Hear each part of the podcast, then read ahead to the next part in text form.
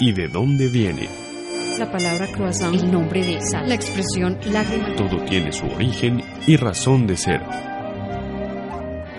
En acústica, emisora digital de la Universidad de AFIT.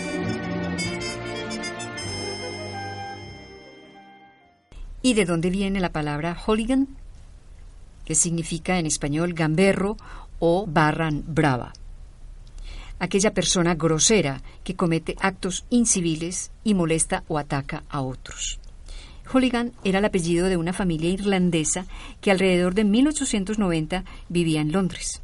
Actualmente los hooligan son individuos violentos que acostumbran realizar actos de vandalismo en los encuentros deportivos, sobre todo en el fútbol. La palabra hooligans es muy antigua en el fútbol.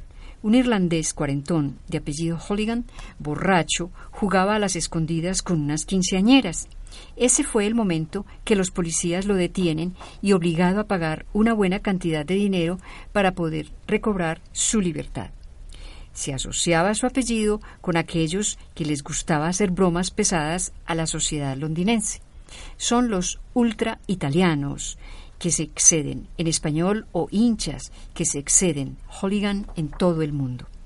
Hay varios tipos de hooligans, el hooligan italiano, el étnico o de barra brava, apache o arapoy.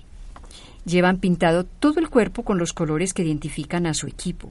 También se ponen plumas sobre el pelo y cayendo sobre su espalda a modo de jefe indio.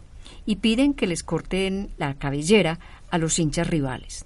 El hooligan cómico Llevan un gorro de muchísimas puntas y colores diversos, con cascabeles parecido al de los payasos. ¿Y de dónde viene? Investigación y narración por Beatriz Celina Mejía para Acústica, emisora web de la Universidad EAFIT.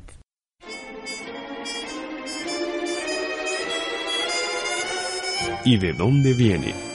La palabra croissant, el nombre de esa, la expresión lágrima. Todo tiene su origen y razón de ser en acústica, emisora digital de la Universidad de AFIT.